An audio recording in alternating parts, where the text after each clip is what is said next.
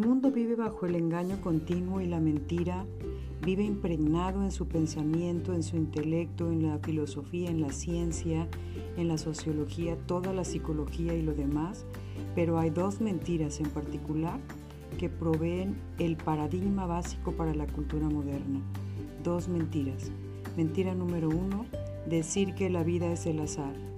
No hay un plan soberano desarrollándose por parte de un creador poderoso que lo diseñó. Dicho de otra manera, el universo como existe no fue creado por Dios, ni es Dios la autoridad de su creación. Segunda mentira, la verdad es relativa. La Biblia no es la palabra de Dios, la Biblia no nos da la verdad de lo que está bien y está mal, la moralidad y la inmoralidad en el pasado y en el presente. No hay autoridad más allá de ti mismo. La vida es el azar y la verdad es relativa. Esas dos mentiras están tan establecidas en nuestra sociedad que la gente odia la mentira de ver la vida desde el punto de vista cristiano, la cual se opone a esas mentiras. No creemos que la vida es el azar. Los cristianos no creemos que la vida es el azar. Creemos que el universo, como lo conocemos en la actualidad, fue creado por Dios y es sustentado por Dios y gobernado por Dios. No creemos que la verdad es relativa, creemos que la verdad es absoluta y está revelada de manera absoluta en las sagradas escrituras de la Biblia, las cuales son la revelación de Dios. Decir que la vida como la conocemos, el universo como lo conocemos, es la obra de Dios creador, quien es soberano y es el sustentador y quien como lo comenzó va a llevarlo a su fin, todo esto va en contra de la médula de nuestra cultura. Decir que la verdad es absoluta es generar la hostilidad de la sociedad a nuestro alrededor.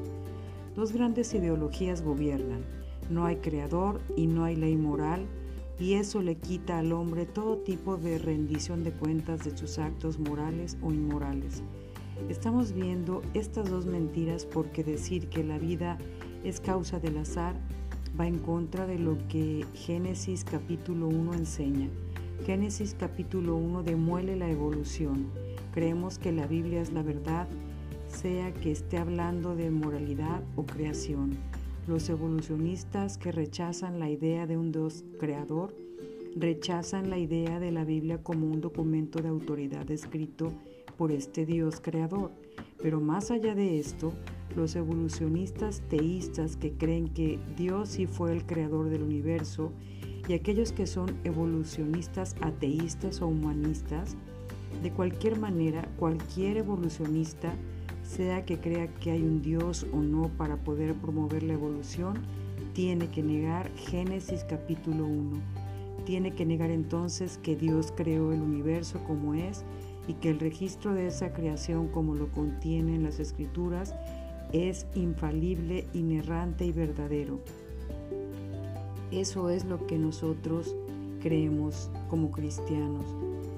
Y ellos van en contra de estos dos grandes principios, porque Génesis 1 afirma a Dios como el creador y afirma el relato de esa creación en la Biblia como infalible, inerrante y verdadero. La perspectiva cristiana es que Dios es el creador, Dios es el dador de la ley moral y el universo a nuestro derredor es la obra de su obra creadora y la Biblia es la revelación de su ley moral y espiritual.